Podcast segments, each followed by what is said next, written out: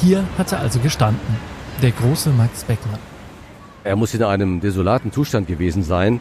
Er war ja Sanitäter im Ersten Weltkrieg und ist dann zusammengebrochen und ist dann freigestellt worden. Und dann ist er hier ausgestiegen in Frankfurt, klingelte bei Battenberg und der sagte spontan, wir kümmern uns. Beckmann hat sich dann da auch eingenistet und hat dann eigentlich die wichtigste und wesentliche Zeit seiner künstlerischen Karriere und die wichtigsten Arbeiten auch da oben geschaffen.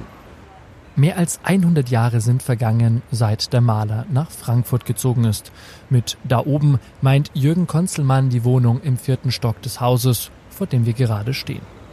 Wie durch ein Wunder ist es unversehrt geblieben, hat den Bombenhagel im Zweiten Weltkrieg überlebt und musste auch keinem neuen Bauprojekt weichen. Das Gebäude mit der gelben Backsteinwand ist noch immer das, was es war, als die Freunde von Max Beckmann hier gelebt haben. Ein Mietshaus. Und Jürgen Konzelmann ist sein Besitzer.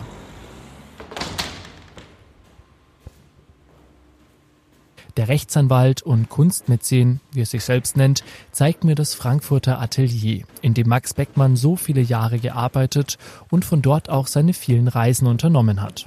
Heute ist es eine moderne Wohnung. In den Abseiten habe ich noch einen alten Koffer gefunden von ihm und der Koffer hatte eine ganze Vielzahl von Aufklebern. Und diese Aufkleber, wenn man die so zurückverfolgt, wo die alle herstammen, dann war das für mich eine relativ klare Sache. Das muss eigentlich ein Koffer sein von jemandem, der eigentlich so gereist ist wie er. Ansonsten war das relativ leer. Letztendlich war jetzt nicht mehr so viel, was daran erinnert hat, ähm, dass es mal ein Atelier war, weil dann im Krieg auch dann doch viele Dinge da wahrscheinlich zusätzlich gelagert worden sind und wieder rausgenommen wurden und so weiter. Von Berlin nach New York mit Zwischenstationen in Frankfurt, Paris und Amsterdam. Die Koffer von Max Beckmann haben etliche tausend Kilometer auf ihren Reisen zurückgelegt. Jeder Ort hat einen tiefen Eindruck auf den Künstler hinterlassen. Die Terrasse seines ehemaligen Ateliers in Frankfurt-Sachsenhausen, von der man eine unglaubliche Aussicht auf die Großstadt hat, ist sicherlich nur einer davon. Hier stand Beckmann fast 100 Jahre vor mir im Jahr 1923. Damals hat er das Panorama Stadtansicht mit eisernem Steg als Grafik festgehalten. Und das hängt gerade in der aktuellen Ausstellung des Max-Ernst-Museums in Brühl. Wer durch die Augen des Künstlers blicken und seine bewegte Geschichte verstehen möchte, wer ihn auf seinen Reisen begleiten will, der hat hier die Gelegenheit. Max Beckmann, Day and Dream. Eine Reise von Berlin nach New York. Ein Feature des Max-Ernst-Museums Brühl des LVR. Gerade im Einsatz von Schwarz als Farbe, was seine Malerei auch besonders charakterisiert und auch ein grafisches Moment, was kraftvoll in die Figuration einschneidet, das ist schon ein unverkennbares Zeichen. Und er hat natürlich versucht, die Wirklichkeit zu erfassen, beziehungsweise das, was hinter der Wirklichkeit liegt. Sehr eigen, eine Kunst, die man ähm, eigentlich auf den ersten Blick schon erkennt, eine kraftvolle Ausdrucksform, sehr tiefgründig, vielschichtig, so beschreiben mir der Direktor des Max-Ernst-Museums Dr. Achim Sommer und seine Mitarbeiterin Vera Bornkessel Max Beckmann. Als wissenschaftliche Volontärin hatte Vera Bornkessel die Möglichkeit, die aktuelle Ausstellung im Team mit dem Gastkurator Ralf Jentsch und Achim Sommer mitzukuratieren. Dabei geht es dem Max-Ernst-Museum weniger um die berühmten Malereien des Künstlers, sondern darum, eine viel unbekanntere Seite des Künstlers zu beleuchten. Wir haben auch klassische Malereien dabei. Aber wir widmen uns jetzt äh, dieser grafischen Serien, fünf grafische Serien zeigen wir und darüber halt äh, hervorragende Einzelblätter, die zeigen, wie Max Beckmann seinen Stil expressiv, realistisch, wenn Sie so wollen, geändert hat, um die Erlebnisse aus dem Ersten Weltkrieg darzustellen und wie sich das denn weiterentwickelt. Und da ist es eben die Grafik, die diesen Stil umbildenden Motor bildet und eben nicht die Malerei. Mehr als 140 Werke aus verschiedensten Lebensabschnitten des Künstlers hängen an den Wänden. Arbeiten vom Ende des 19. Jahrhunderts bis hin zu Werken aus den späten 1940er Jahren. Zum großen Teil sind es Druckgrafiken aus sogenannten Mappenwerken. Dabei handelt es sich um eigens dafür geschaffene oder zusammengestellte Blätter, die sich in einem ebenfalls künstlerisch gestalteten Einband befinden. Dort finden sich dann Darstellungen von Menschen nächtlicher Szenen, dicht gedrängt auf Partys oder beim Jahrmarktbesuch, zu Hause oder unterwegs durch die Stadt. Motive, die Max Beckmann nicht erdacht, sondern erlebt hat. Geboren wird Max Beckmann 1884 in Leipzig als drittes Kind von Antoinette und Karl Beckmann. Sein Vater arbeitet als Getreidegroßhändler. Er stirbt, als Max elf Jahre alt ist. Er ist kein guter Schüler, besteht aber bereits mit 16 Jahren die Aufnahmeprüfung an der Großherzoglich Sächsischen Kunstschule in Weimar. Und dort lernt er die drei Jahre ältere Minna Tube kennen, die, und das ist für damalige Verhältnisse noch sehr ungewöhnlich, zu den ersten Frauen gehört, die auf der Kunstschule aufgenommen wurden. Die beiden verlieben sich ineinander und heiraten 1906. Im selben Jahr gibt es sein erstes Ausrufezeichen für den aufstrebenden Künstler. Für sein Gemälde Junge Männer am Meer wird er mit dem Ehrenpreis des Deutschen Künstlerbundes ausgezeichnet. Obwohl auch Minna eine talentierte Malerin ist, soll sie sich von der professionellen Arbeit als Künstlerin zurückziehen. Für Max Beckmann kann es nur einen Maler in der Familie geben. 1914 markiert einen Wendepunkt. Nicht nur für die europäische Geschichte, sondern auch für Beckmann. Es ist der Ausbruch des Ersten Weltkriegs. Viele Menschen im Deutschen Kaiserreich melden sich freiwillig zum Dienst an der Front, auch Beckmann.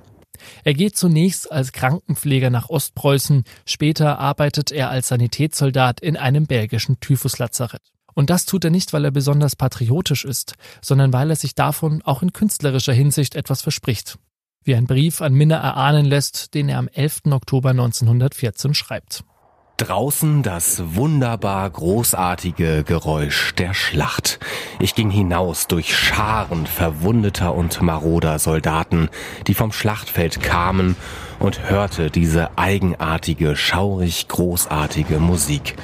Wie wenn Tore zur Ewigkeit aufgerissen werden, ist es, wenn so eine große Salve herüberklingt. Alles suggeriert einem den Raum, die Ferne, die Unendlichkeit. Ich möchte, ich könnte dieses Geräusch malen. Diese weite und unheimliche Tiefe. Scharen von Menschen, Soldaten zogen fortwährend nach dem Zentrum dieser Melodie der Entscheidung ihres Lebens entgegen. Jeden Tag kommen tausende verwundete Soldaten ins Lazarett. Anfangs scheint Beckmann das noch für seine Kunst nutzen zu wollen. Er schreibt 1915 Für mich ist der Krieg ein Wunder wenn auch ein ziemlich unbequemes. Meine Kunst kriegt hier zu fressen. Doch dann legt sich der Schrecken des Krieges zunehmend auf sein Gemüt. Schließlich bricht er zusammen.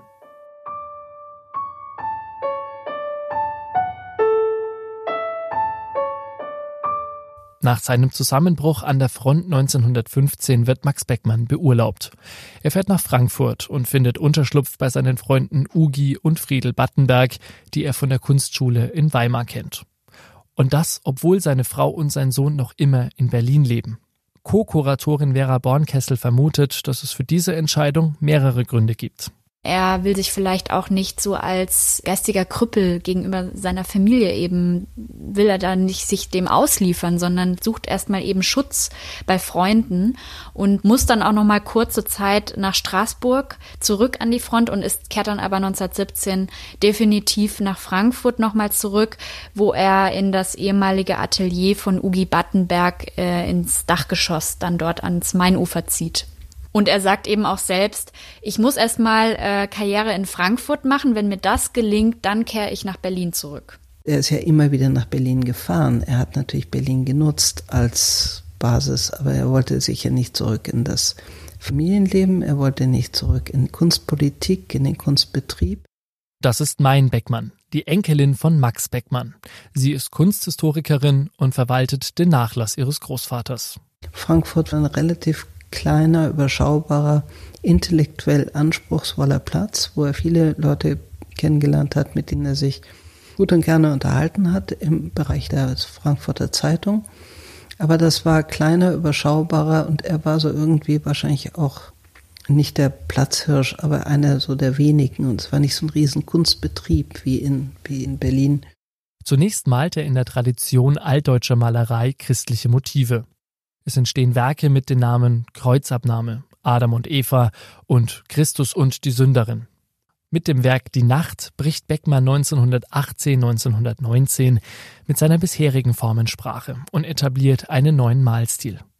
Viele Motive seiner Malerei überführt er zeitgleich in das Medium der Grafik, so auch Die Nacht. Als siebtes Blatt seiner grafischen Suite Die Hölle zeigt es ein Zimmer mit Fenster. Zu sehen ist im Hintergrund ganz klein der Mond in dunkler Nacht. Vordergründig sind sechs Gestalten im engen Zimmer zusammengedrängt. Ein Mann wird stranguliert, sein Gesicht ist schmerzverzerrt. Eine Frau, deren entblößte Rückenansicht man sieht, sind die Hände gefesselt, sie hat die Beine von sich gespreizt. Die übrigen Menschen foltern die beiden aktiv oder erscheinen als Beobachter dieser grausamen Szene. Die Konturen sind deutlich mit schwarzem Strich gezeichnet. Beckmann nimmt bewusst Bezug auf seine Umwelt. Der Krieg ist vorbei, Millionen Menschen sind auf dem Schlachtfeld gefallen. Es ist das Ende der Monarchie und der Beginn der Republik. Der Krieg hat traumatisiert und der Alltag ist nach wie vor von gewaltsamen Auseinandersetzungen geprägt. Ermordungen wie die der Politiker Rosa Luxemburg oder Karl Liebknecht erschüttern die junge Nation. Im selben Jahr notiert Beckmann, Je stärker und intensiver mein Wille wird, die unsagbaren Dinge des Lebens festzuhalten, je schwerer und tiefer die Erschütterung über unser Dasein in mir brennt, umso erschlossener wird mein Mund, umso kälter mein Wille, dieses schaurig zuckende Monstrum von Vitalität zu packen und glasklarer scharfe Linien und Flächen einzusperren, niederzudrücken, zu erwürgen. Mit der Nacht entwickelt er seinen sogenannten Kastenstil und erhält dafür gute Kritiken.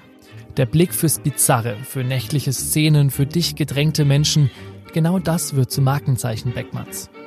Neben wenigen Gemälden, die in den ersten Nachkriegsjahren entstehen, wendet sich Beckmann verstärkt dem Medium der Grafik zu.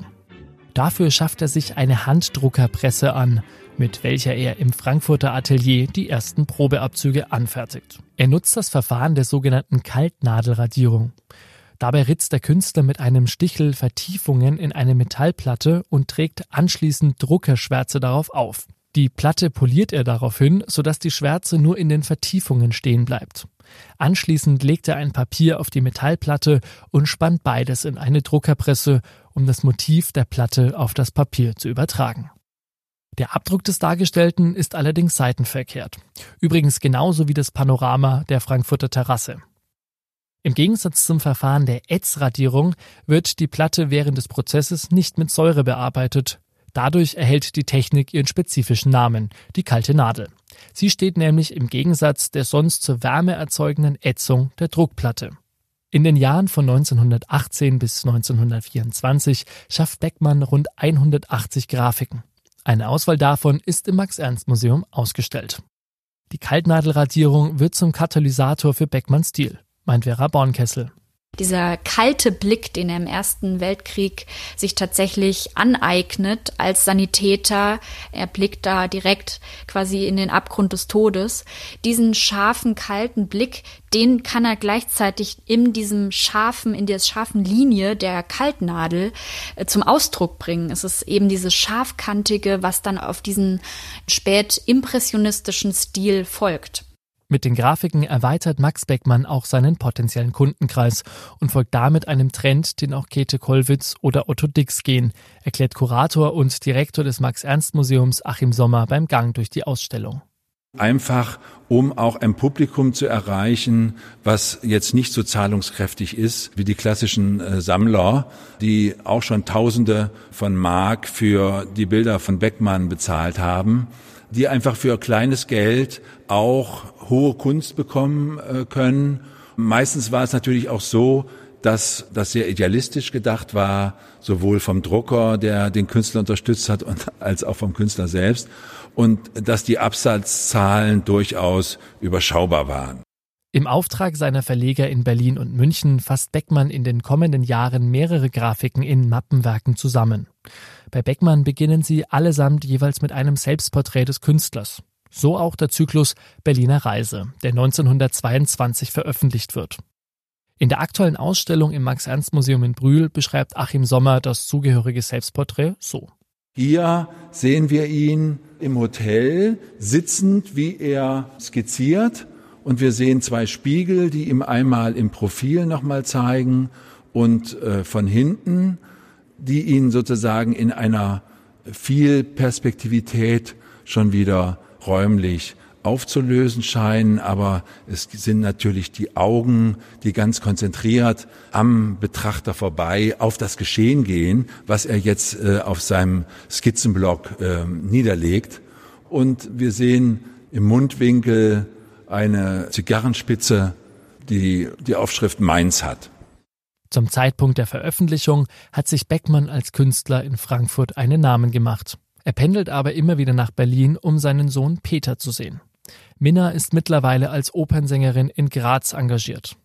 Außerdem reist er nach Berlin, um Kontakt zu Verlegern und Kunsthändlern zu pflegen, wie zum Beispiel Paul Kassierer und Israel Bär Neumann. Mit letzterem, der sich selbst und den seine Freunde JB Neumann nennen, ist er auch immer wieder in regem Briefwechsel, um Geschäftliches zu klären. Beckmann war es sehr wichtig, mit seinen Galeristen möglichst gute, lukrative Verträge abzuschließen. Und da hat er gepokert, da hat er den einen gegen den anderen ausgespielt. Das war ihm ganz wichtig, nach seinem gefühlten Wert bezahlt zu werden. Der Künstler, der nicht versucht, auch seinen eigenen Ruhm zu implementieren, den gibt's, aber nicht so oft. Laut Mayen Beckmann versucht ihr Großvater immer wieder im Ausland Fuß zu fassen. Er unternimmt Reisen nach Italien und Frankreich und dabei schielt er nach dem Ruhm eines anderen großen Künstlers, wie die Kunsthistorikerin erzählt. So berühmt zu werden wie Picasso war ihm wichtig. Das, der war der Einzige, mit dem er sich auf der Ebene, wer ist wichtiger im, in der Außenwirkung, wer ist der bessere Maler, wer ist der wichtige Künstler, das war für ihn der einzige wirklich wichtige Sparing-Partner. Und er wollte in Paris ankommen und es gibt auch Gerüchte, dass Picasso seine Bilder gesehen habe, aber dazu ist es nicht gekommen.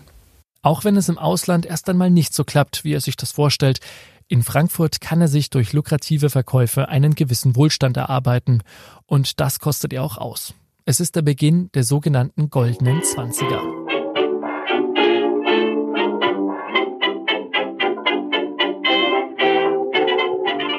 Von 1924 bis 1929 erholt sich die Wirtschaft. Kunst und Kultur beginnen in der Weimarer Republik zu florieren und vorsichtig nähert sich Deutschland einstigen Kriegsgegnern diplomatisch an. Das Chaos auf der Straße ebbt ab. Beckmann verkehrt in Hotels, bestellt teures Essen und Getränke, besucht Kabarets und überträgt alle diese Erfahrungen in Grafiken, sagt Vera Bornkessel. Also er ist immer auf der Suche, er, er liebt es eben in diesen auch in diesen Übergangsbereichen, also einer Hotellobby, einem Eingangsbereich, einem Foyer, sich dort zu platzieren, wo man eben immer dieses Kommen und Gehen bemerkt, also wo man das mitbekommt und gerade dieses so ein bisschen dieses Rollenspiel auch, was sich da auch, was da abgeht eigentlich. Also es kommen Literaten, es sind Schauspieler unterwegs, diese Porträts auch einzufangen, zu kondensieren und dann neu als neue Komposition dann in die Grafik zu bringen. J.B. Neumann lebt inzwischen in Amerika und versucht Beckmann dort zu platzieren. Darüber hinaus bekommt Beckmann das Angebot, an der Frankfurter Kunstschule zu unterrichten, und das nimmt er an. Im Gegensatz zum beruflichen Erfolg verfolgen private Krisen den Künstler in dieser Zeit. Die Ehe mit Minna Tube zerbricht. 1925 lässt sich Max Beckmann scheiden. Die Beziehung brechen die beiden allerdings zeitlebens nie ab. Im gleichen Jahr heiratet er erneut, die 20 Jahre jüngere Mathilde von Kaulbach, ebenfalls Musikerin, genannt Quappi. Das Paar zieht in eine andere Wohnung. Sein Atelier in der Schweizer Straße behält Beckmann. Die beiden reisen nach Italien und Frankreich. Ebenso die Bilder Beckmanns. Sie hängen 1930 in Basel und Zürich, 1931 in Brüssel, New York und Paris. Und das kommentiert Beckmann mit Es war entsetzlich anstrengend für mich, aber wir haben dadurch auch wieder Terrain gewonnen. Für ein paar Jahre bezieht Beckmann ein Atelier in Paris, hat im Lauf der vergangenen Jahre seinen Stil weiterentwickelt und betitelt sich nun als Schwarzmaler. Bezeichnend für seine Malerei wird der Einsatz von schwarzer Farbe, indem er zum Beispiel starke schwarze Konturen malt, große Flächen schwärzt oder auch andere Farben mit Schwarz mischt. Zu Ehren seiner Kunst wird 1932 im Berliner Kronprinzenpalais ein Beckmann-Saal eröffnet. Darüber kann er sich aber nicht lange freuen. Anfang des nächsten Jahres reißen die Nationalsozialisten die Macht an sich. Der Saal wird noch im Sommer geschlossen. Beckmann hat außerdem einige Monate zuvor seine Stelle als Lehrer an der Kunstgewerbeschule in Frankfurt verloren. Wir bemühen uns daher auch nicht, dem internationalen Judentum etwa die deutsche Kunst und Kultur schmackhaft zu machen. Ein Haus der deutschen Kunst soll er stehen. Unter den Nazis ist kein Platz mehr für seine Kunst. Auch sein Umzug mit Quappi von Frankfurt nach Berlin bringt ihm nicht die erhoffte Ruhe. Als Adolf Hitler am 18. Juli 1937 die Schmähausstellung Entartete Kunst in München eröffnet, in welcher Max Beckmann als einer der prominentesten Künstler verspottet wird, sind der Künstler und seine Frau bereits über die Grenze. Sie finden Zuflucht in Amsterdam. Zwar rettet sich Max Beckmann so vor weiteren Angriffen der Nazis, die große Freiheit gewinnt er dadurch aber nicht. Das erzählt Dr. Jürgen Pech von 1937 bis 1947, als zehn Jahre, ist er da im Grunde eingesperrt. Er kann nicht mehr reisen, was eine seiner Lieblingsbeschäftigungen war. Finanziell geht es ihm nicht sehr gut. Er wird zwar unterstützt, unter anderem von dem Sammler Lackner oder von seinem Sohn Peter, der aus dem Atelier Bilder transportieren kann, nach Deutschland bringen kann. Der muss zum Beispiel mehrmals Dinge äh, verkaufen, eine goldene Uhr oder silberne Leuchter. Jürgen Pech ist der wissenschaftliche Leiter am Max-Ernst-Museum. Er hat sich bei der Konzeption der Ausstellung besonders mit den späten Jahren von Max Beckmann beschäftigt. Denn auch im Exil bleibt Beckmann natürlich Künstler. Er malt weiterhin Porträts, mythologische Themen und Landschaften. In der Ausstellung zu sehen ist aus dieser Zeit beispielsweise das Gemälde Kleine italienische Landschaft von 1938. Dieses Gemälde ist im Grunde eine Sehnsuchtsdarstellung, ne? also so, äh, dass er da für sich in dieser äh, kleinen Wohnung, die im Winter kalt ist, man hat kein Geld für Kohle oder um warmes Wasser zu erzeugen, ne? so ein Sehnsuchtsort dann an der Wand zu haben, sich zu erfreuen an diesem Bild aus der Vergangenheit. Im Exil holt ihn dann die unangenehme jüngste Vergangenheit ein. 1940 marschieren deutsche Truppen nach Amsterdam. Beckmann möchte dem entkommen, bemüht sich um ein Visum für die USA, doch vergeblich. Über Beziehungen kann Max Beckmann seine Bilder verkaufen und ins Ausland transportieren lassen, immerhin. Damit kommen er und seine Frau über die Runden und durch den Krieg. Beckmann malt in den Amsterdamer Jahren rund 200 Gemälde. Grafiken fertigt er seit den 1930er Jahren aber kaum noch an. Erst als ihn sein New Yorker Kunsthändler Kurt Valentin nach dem Ende des Krieges bittet, beginnt er mit der Arbeit zu Day and Dream, einem Mappenwerk aus 15 Blättern, das den Amerikanern die Kunst Beckmanns näher bringen soll. Das Museum in Brühl hat seine längste Wand bewusst für dieses Werk reserviert, erklärt Jürgen Pech. Das ist auch so eine kleine Sensation in unserer Ausstellung. Vom Inhalt geht es im Grunde darum, dass Beckmann hier Theaterszenen inszeniert, dass er hier die Frage stellt, was ist Wahrheit? Ja, wie bei den vier bisherigen Mappenwerken beginnt und beschließt er dieses Mappenwerk mit einem Selbstporträt. Ja? Also es ist halt ein Konfrontieren mit den Betrachtern diesen Mappenwerkes, ein Einleiten. Das ist meine Welt, die ich hier präsentiere. Es geht um Zeit, es geht um Bewegung, es geht um Bewegungslosigkeit. Also diese beiden Begriffe, die er ganz am Anfang sein Mappenwerk geben wollte. Time, Motion, Zeit, Bewegung.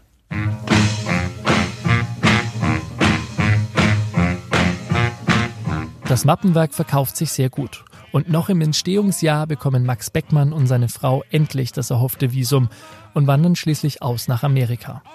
Dort erhält der Künstler einen Lehrauftrag an der Universität in St. Louis. In seinem Tagebuch schreibt er dazu, ich emigriere nicht, sondern bin nächsten Frühsommer wieder hier. Nach Europa kehrt er nie mehr zurück. Beckmann zieht 1949 nach New York, wo er ein Jahr später während eines Spaziergangs an einem Herzinfarkt stirbt. Er wird 66 Jahre alt. Es gibt einen Satz von ihm, der heißt sinngemäß, ich konnte nichts anderes. Er selbst wollte sich ja nie, sei es den Expressionisten zuordnen. Er wollte sich dann auch nicht mehr äh, Mitte der 20er Jahre der neuen Sachlichkeit zugeordnet wissen. Er hat für sich eben einen ganz eigenen Stil gefunden, reklamiert, der eine bestimmte Formensprache hat. Normale Alltagsszenen und philosophische Szenen werden zusammengebracht. Ich denke, weil Beckmann seine Lebensphilosophie hier auf den Punkt bringen will, dass das Leben Schauspiel ist, dass dahinter noch etwas anderes ist. Wenn man sich einmal hat einfangen lassen, dann zieht Max Beckmann einen immer weiter. Und das ist das Faszinierende. Das war Max Beckmann Day and Dream, eine Reise von Berlin nach New York. Ein Feature zur gleichnamigen Sonderausstellung im Max-Ernst-Museum Brühl des LVR. Ich bin Lukas Fleischmann, Skript und Produktion von Ralf Würschinger und mir. Danke an das Team des Max-Ernst-Museums, an Dr. Achim Sommer, an Vera Bornkessel und Dr. Jürgen Pech. Dank auch an Mein Beckmann und Jürgen Konzelmann. Danke auch an Jan Jakob Loos für die Vertonung der Briefe und Tagebucheinträge von Max Beckmann.